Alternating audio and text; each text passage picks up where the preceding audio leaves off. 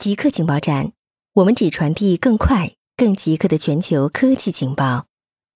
研究称，善良能助人长寿。加州大学洛杉矶分校贝达里善良研究所的主任费塞勒试图从科学角度来研究善良这一概念，即从心理学和生物学角度看看人与人之间的积极和肯定性的互动。费塞勒表示，善良包括一切旨在与让他人受惠行为有关的想法。感受和信念，善良是以让别人受益为最终目的，而并非是作为一种达到终极目的的手段。哥伦比亚的 Kelly Harding 提到了一项兔子实验，研究人员发现有一组兔子状态特别好，大家都想知道究竟是为什么。后来发现，负责照顾这些兔子的研究人员是一位非常善良的人。他表示，善良有助于增加人体免疫系统，降压，并有助于长寿与健康。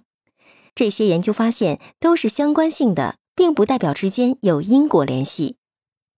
工商银行骚扰曝光英文翻译错误的网民。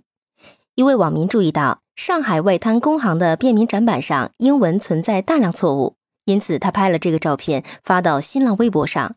这个帖子一开始没有多少人转载，但却作为网络舆情引起了工行的高度关注。工商银行查询了客户的详细资料。不仅仅包括其亲人，还查了其同学的联络信息，然后联系其亲友、同学、同事等，说服对方删帖，甚至派人到其家门口说服。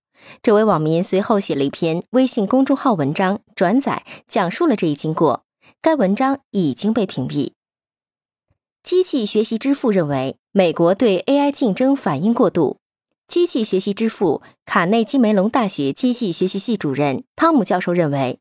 美国对 AI 竞争反应过度，他说：“美国有更多研发人工智能训练和经验积累的公司，而中国的优势可能更多体现在以大数据为依托的 AI 应用方面。